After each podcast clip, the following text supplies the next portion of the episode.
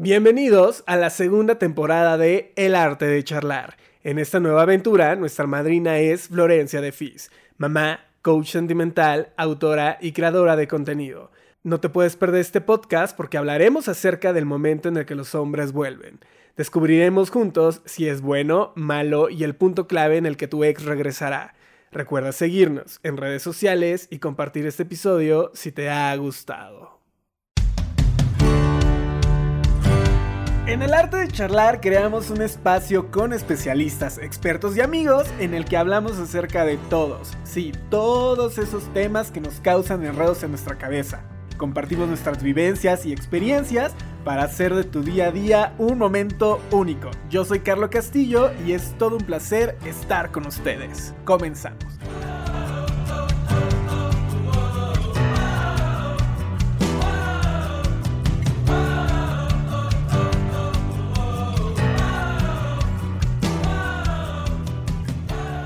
Amigos del arte de charlar, sean bienvenidos a esta segunda temporada. Una temporada que desde ahorita se los voy a decir viene cargada de muchísimas sorpresas.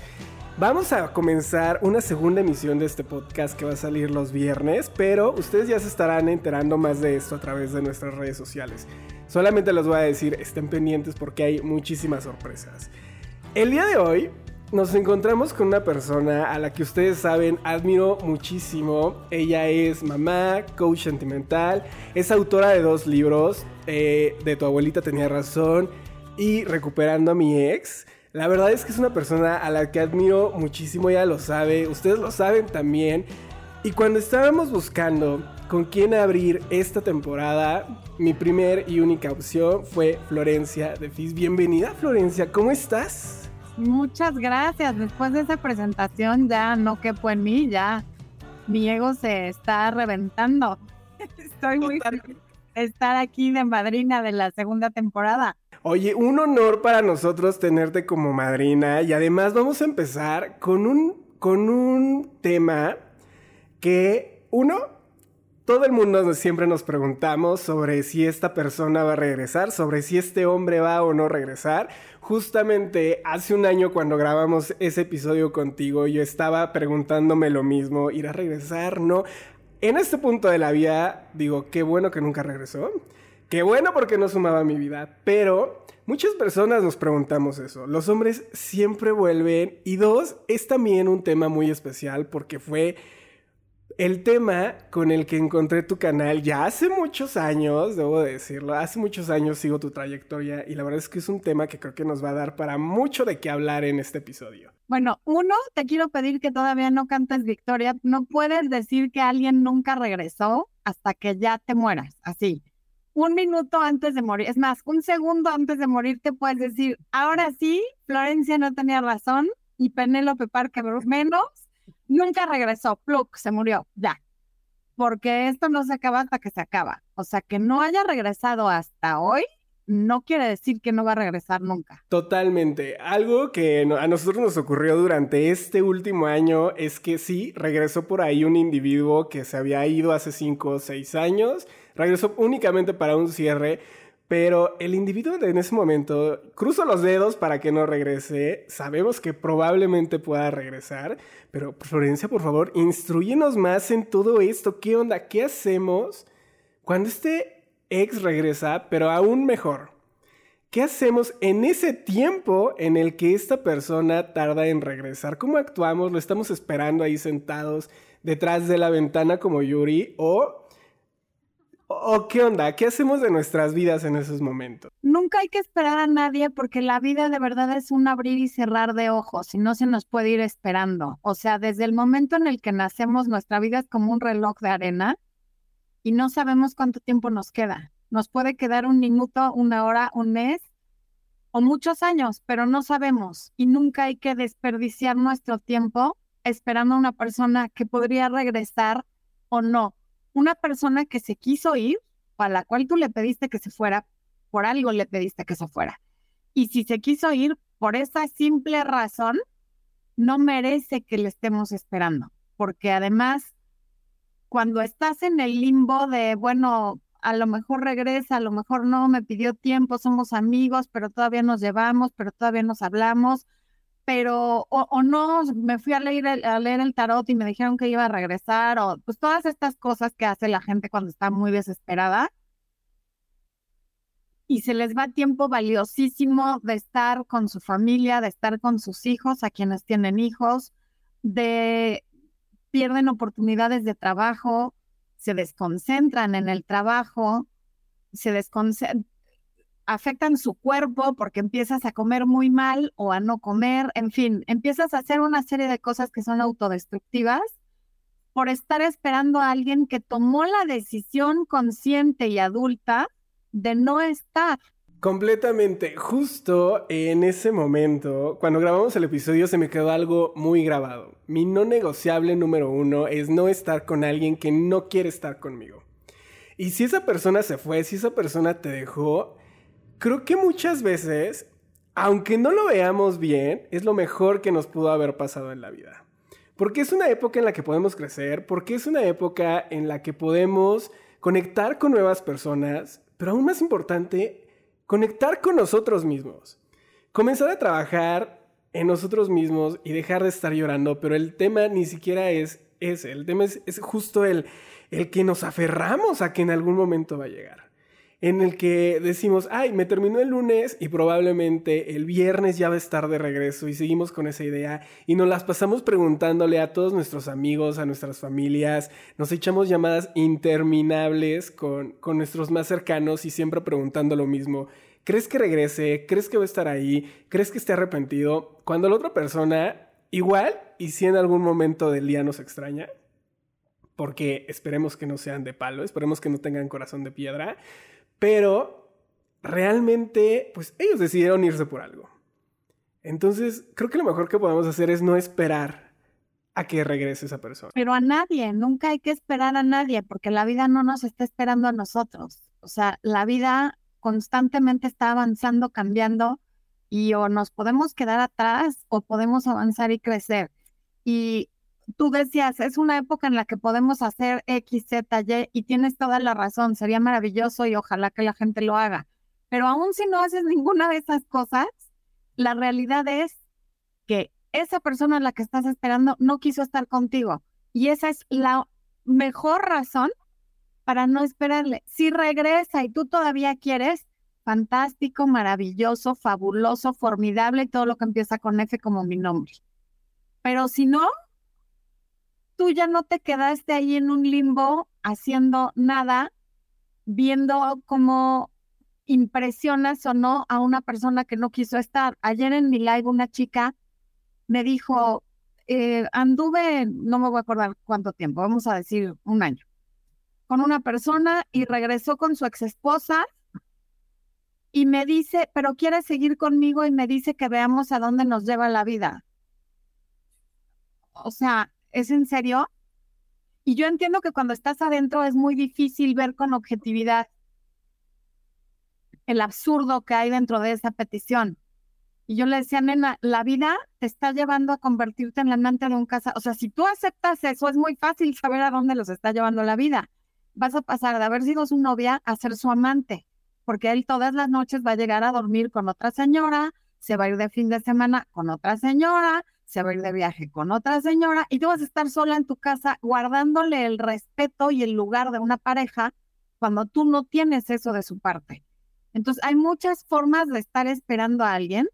Efectivamente y estadísticamente, sí los hombres siempre regresan. Es muy raro que no lo hagan, pero que regresen no quiere decir que están regresando porque te extrañaron o porque te aman o porque quieren retomar la relación en donde se quedó regresan muchas veces por curiosidad o por ver si la puerta sigue abierta, porque a todos nos gusta saber que tenemos opciones y además nos calma saber que tenemos opciones. Es como irte de un trabajo y decirle a tu jefe, oye, pero si me va mal allá, siempre tengo un lugar aquí, ¿verdad? Entonces, claro que te vas con mucha más calma si sabes que tienes una red de seguridad. Completamente. Si hay algo que la vida y la experiencia nos ha enseñado, es que estos individuos sí o sí regresan. sea dentro de 10 años, van a regresar. Y yo creo que existe, no sé, tal vez un 90% de que regresen. El otro 10, qué bueno que no regresaron. Cruzamos los dedos para que no regrese ese 10%. Pero los que regresan, muchas veces te agarran como su, su trampolín, si es que están terminando una relación y te ven ahí como muy disponible y dicen, bueno, pues ahí la dejé súper ansiosa, súper esperando por mí, va a volver y seguramente cuando regrese ahí me va a aceptar. Y creo que eso es algo que tenemos que evitar. ¿Qué hacemos, Florencia, cuando estos individuos tocan nuestra puerta a través de un mensaje, de una contestación en alguna de nuestras historias de Instagram o de, cualquier medio? Porque se las ingenian, ¿eh? A pesar de que los lleguemos a bloquear, estos hombres se las ingenian para estar en contacto con nosotros.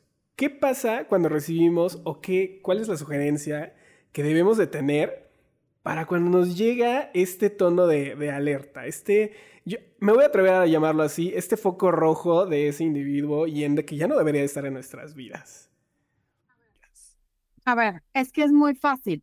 Tú mismo acabas de usar la analogía. ¿Qué pasa cuando alguien toca la puerta de tu casa? ¿Qué haces tú, Carlos, cuando alguien toca la puerta de tu casa? Eh, primero me asomo por el ojito, preguntamos quién. Ok. Y si te dice, soy un ratero, vengo a robarte, ¿qué haces? Ah, lo cierro, pongo el picaporte. Ok. Y si no se va, ¿qué haces? Llamo a la policía. Exacto, tal cual.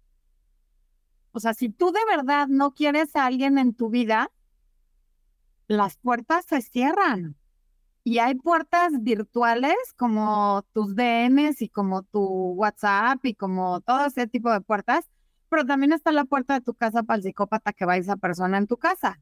Y si tú le pides que se retire y no se retira, le hablas a la policía porque es acoso. O sea, aquí no se vale el, no, pero es que no me deja. O sea, yo ya, ya traté, ya le dije que no, pero no me deja. Y tú estás encantada o encantado de que no te deje. Porque si todavía sigue ahí, es porque no has sido lo suficientemente contundente para decir, vete, es en serio que no quiero nada contigo.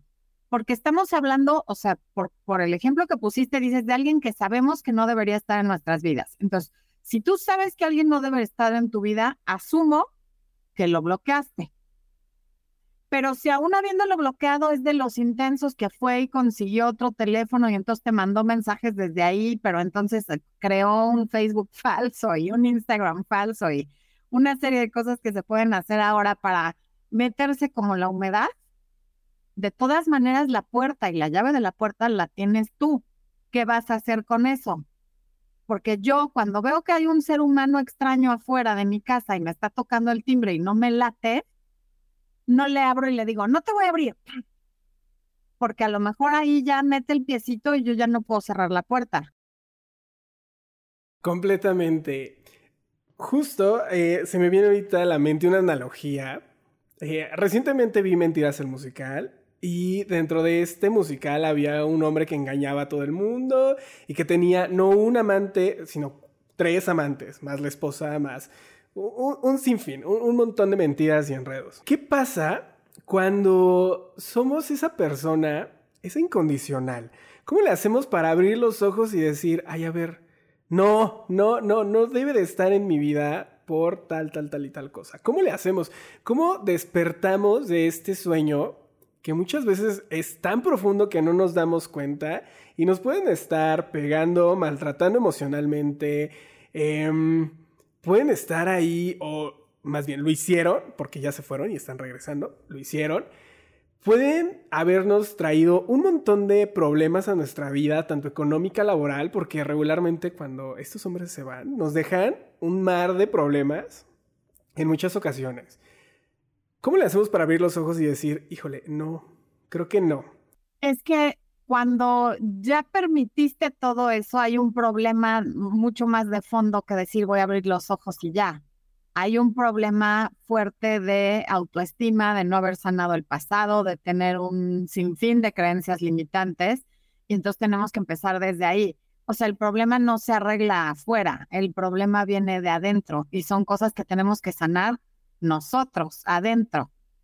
Así que aprovechando que estoy aquí en tu podcast, les voy a recomendar que tomen mi curso de autoestima mi taller, El Poder de la Autoestima, porque de ahí viene todo. El simple hecho de haber permitido todo eso quiere decir que está ese problema de raíz.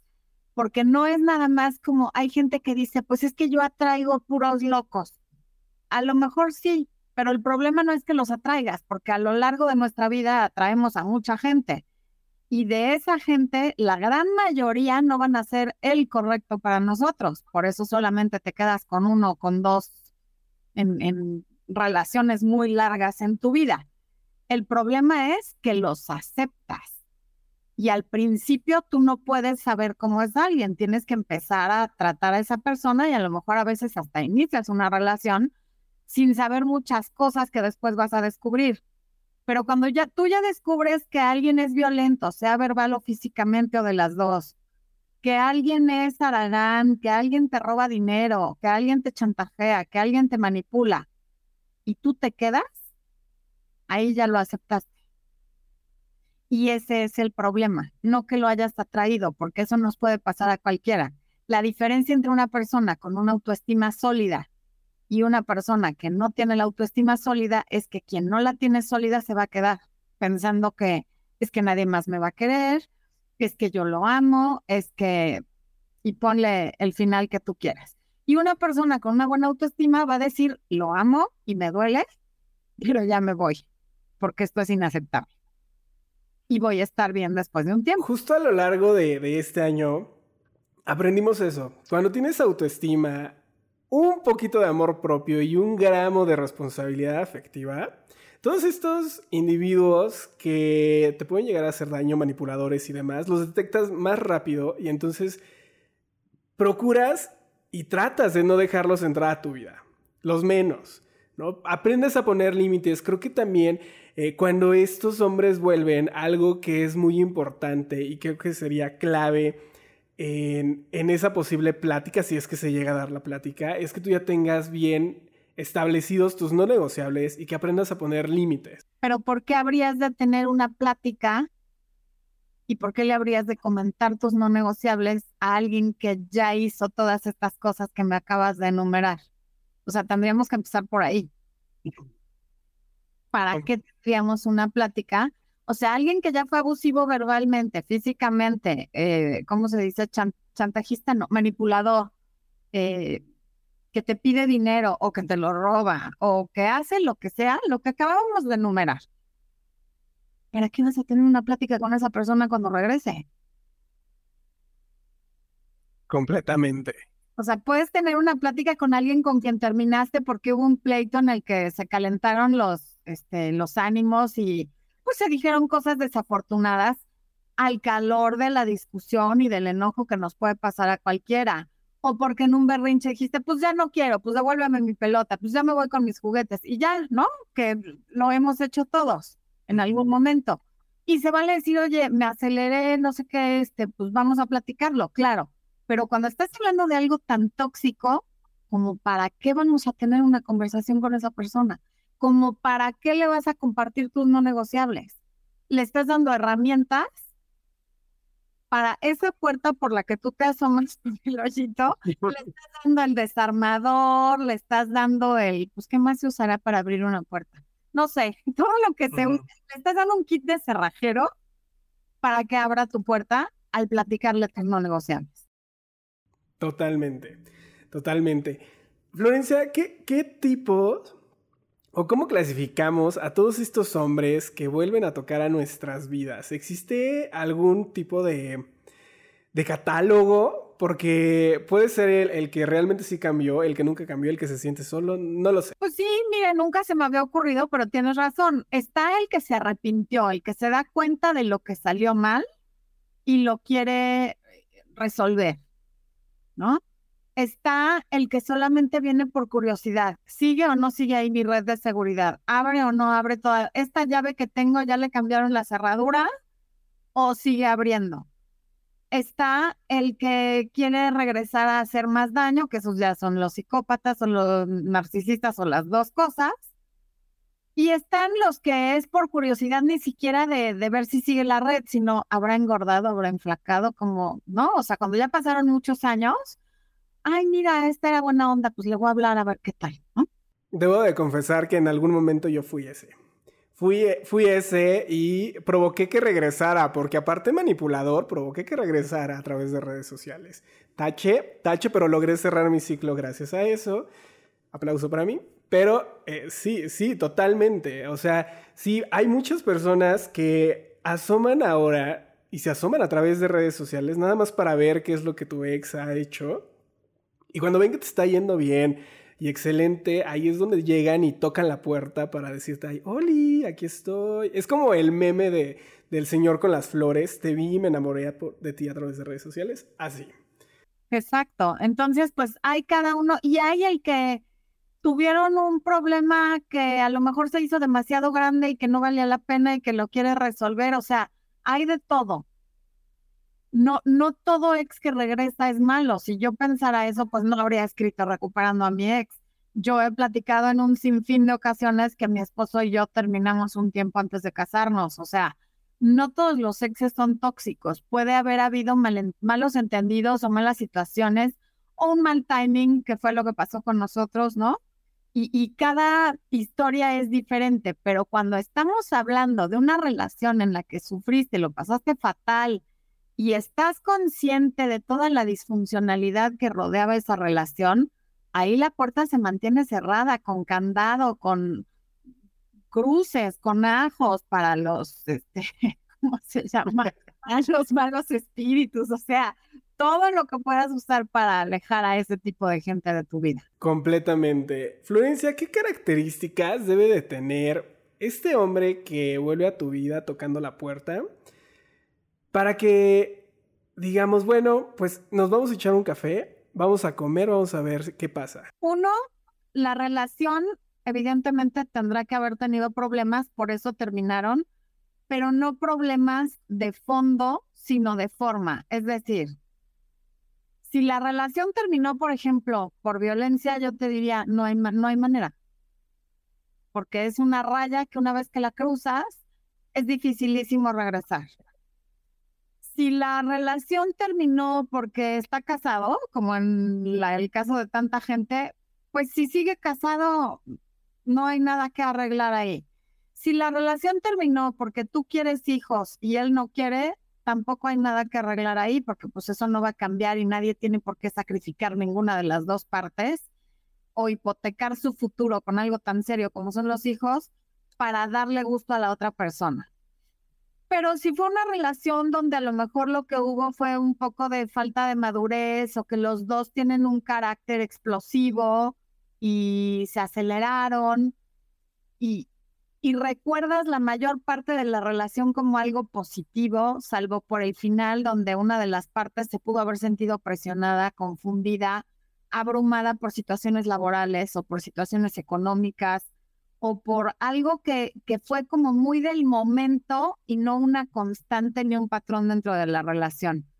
Y regresa reconociendo y explicando qué fue lo que pasó. O sea, ya reconozco qué pasó, entiendo por qué me puse de esa manera, me alejé por esto, entiendo que ya lo resolví, porque a lo mejor cree que ya lo resolvió y también podría ser que no, ¿verdad? O sea, se vale, somos humanos quiero otra oportunidad. Ah, ok, adelante, te abro la puerta. Si yo también quiero.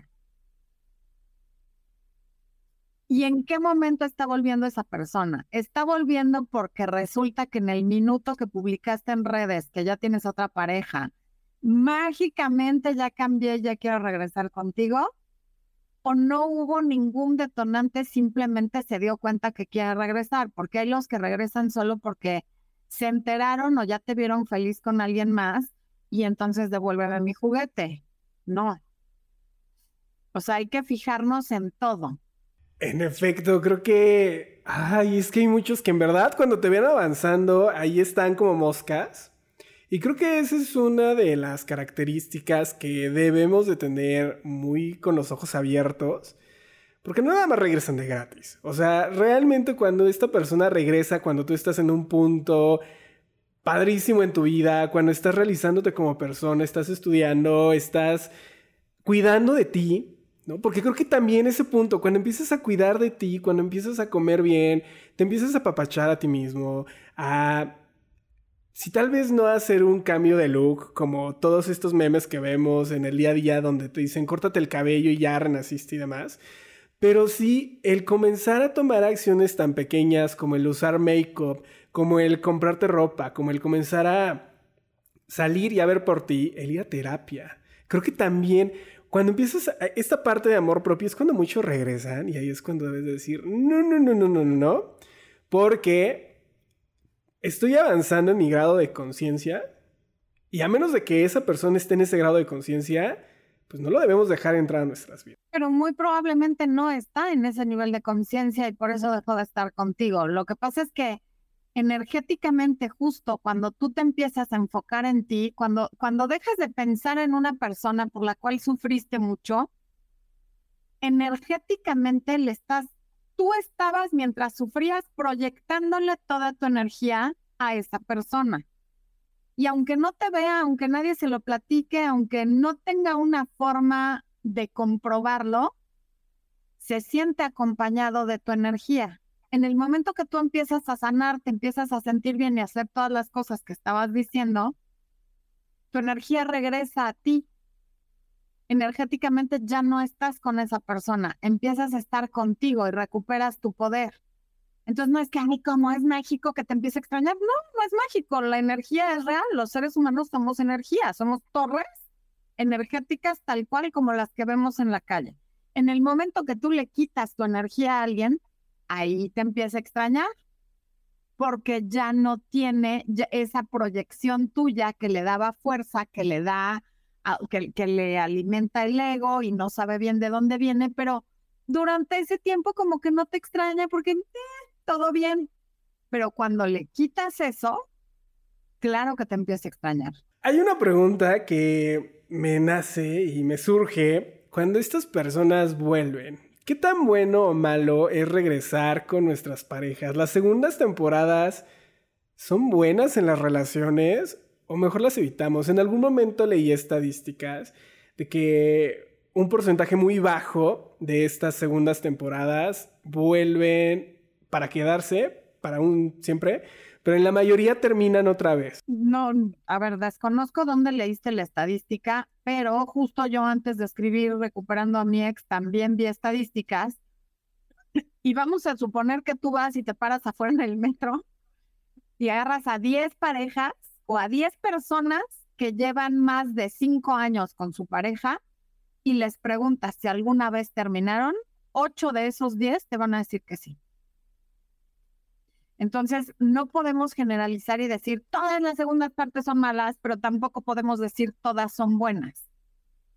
Lo que es un hecho es que cualquier pareja que lleve más, no cualquiera, un alto porcentaje de las parejas que llevan más de cinco años juntas, en algún momento cortaron.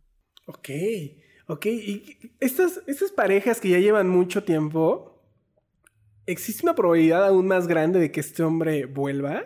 Y dos, ¿qué tan bueno es justo tener esta amistad con nuestra pareja después de que terminamos. Pero, a ver, y eso es a un nivel muy superficial porque es un evento de un día que le puede pasar a cualquiera. Pero eso no es ser amigos, eso es coincidimos en tal lugar y podemos ser civilizados. Eso no quiere decir que sean amigos. Completamente, completamente. Florencia, ¿qué tips nos das para comenzar a trabajar nosotros mismos mientras este individuo regresa, si es que regresa.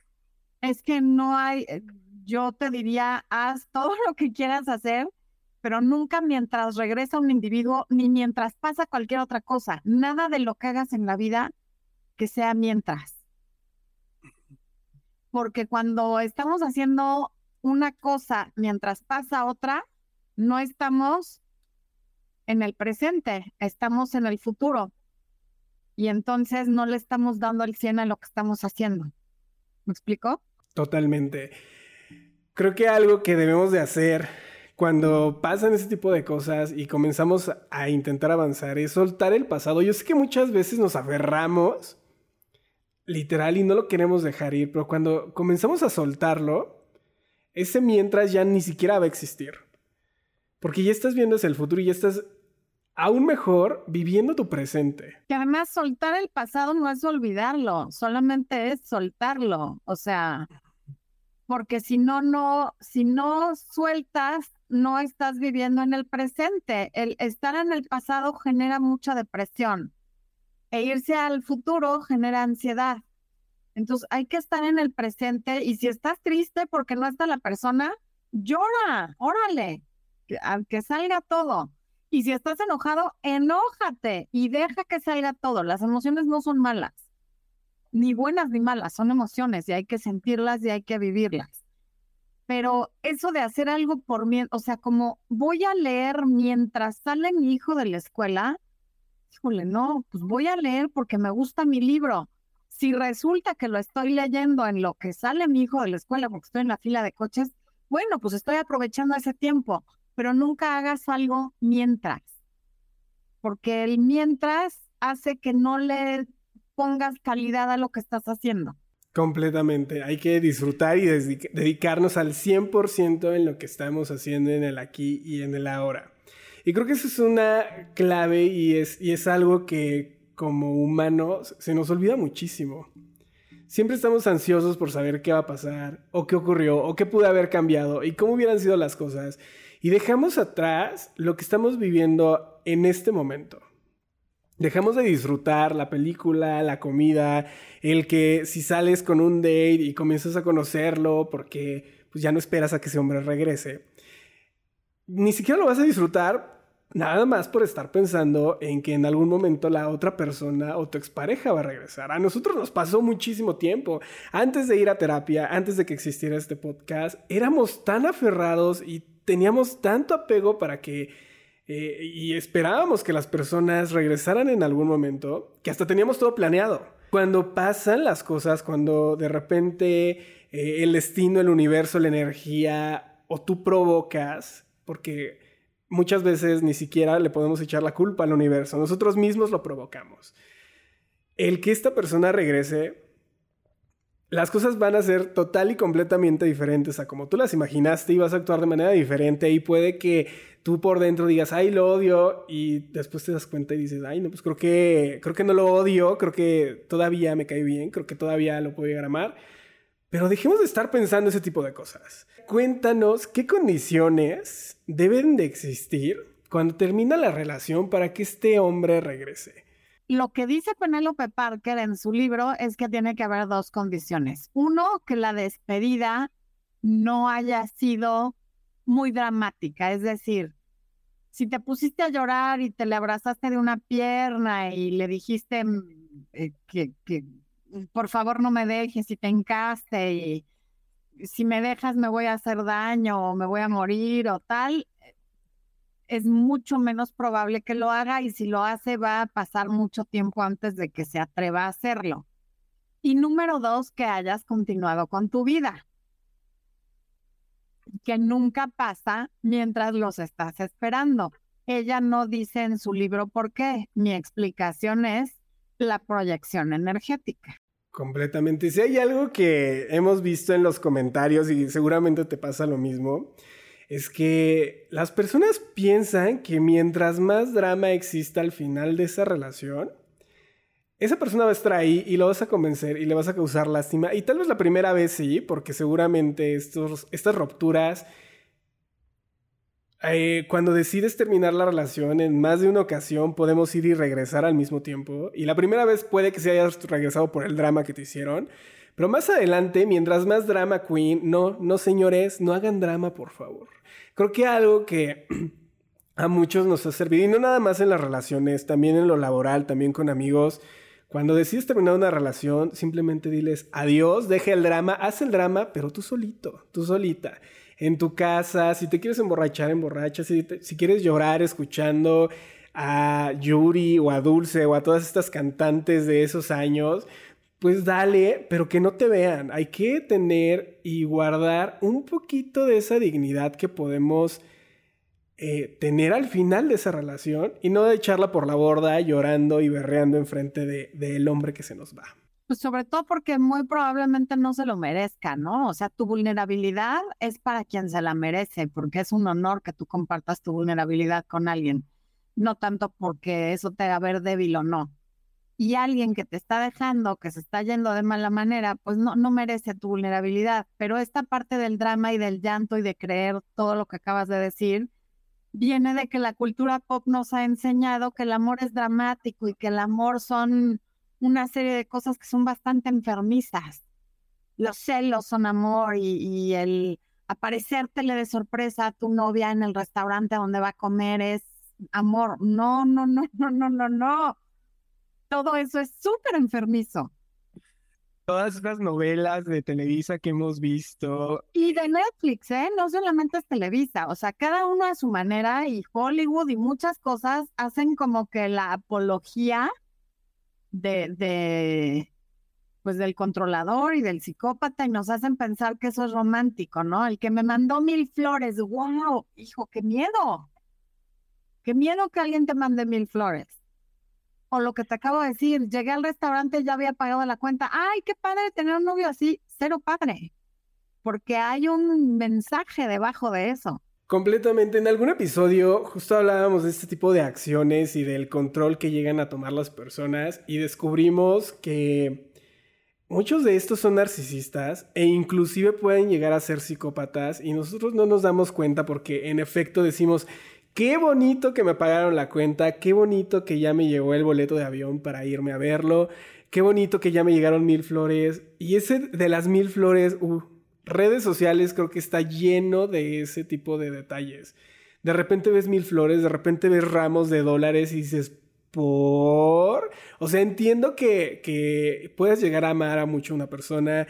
Yo soy alguien que le encantan los detalles, que mi lenguaje del amor es detalles, que es servicio, pero, pero, relax, o sea, no vas a aventar la casa por la ventana, ni te vas a quedar sin tu patrimonio nada más por darle detalles a la otra persona. Porque uno, no está bien económicamente. Y dos, si a ti te están haciendo eso, probablemente sí eh, haya algo detrás ahí muy maquiavélico que no está nada padre y así es como inician luego las relaciones tóxicas y muy controladoras. Eso es el love bombing. O sea, si yo ahora que, que llevo 18 años de casada, a mi marido se le ocurriera mandarme mil flores, desde luego no me daría desconfianza porque llevamos 18 años casados, ¿no? Y porque es más que poca que nunca me las ha mandado. Pero bueno, este, seguramente no lo haría porque además no es su personalidad. Pero todo en proporción. Cuando alguien con quien llevas dos meses te manda mil flores, cuidadito, mucho cuidadito. O sea, si no hay proporción, aunque sea el más millonario de los millones, cuidado. Porque uno quiere decir que no es la primera vez que lo hace y no lo hace por, no lo hace por ti porque tú seas especial. Lo hace por él, es decir, algo, esto de las mil flores lo menciono porque cuando yo tenía como 22 años, una persona muy cercana a mí, hombre, que de hecho es una figura muy pública, por eso no digo quién es, este, un día llegó y en la cena dijo, no, pues es que le apliqué la de las mil y yo, ¿qué es lo de las mil? No, pues le mandé mil, mil rosas. Madre, órale, ¿por? Es, ay, porque pues a las mujeres les encanta eso de platicarle a todas sus amigas. Y yo, ah, o sea, lo haces para que le cuente a sus amigas. Sí, claro. O sea, se trataba de él, no de la chava. Entonces, ojo con creerte muy especial cuando la otra persona únicamente te está usando como un vehículo para él ser especial. Florencia, ¿cómo nos damos cuenta de que nos usan para sentirse especiales? Para elevarles tal vez el ego, tal vez el trastorno narcisista, tal vez si es un psicópata y lo hace para hacernos sentirnos bien. Porque pues hemos visto el modus operandi de ellos, ¿no? E inclusive hay una serie de Netflix que se llama You, donde pues te hace sentir bien y de repente, pum, te mata y va por la otra víctima y la que sigue. Lo hace por ti, o sea, no solo mata a alguien, en su cabeza él cree que lo está haciendo por amor.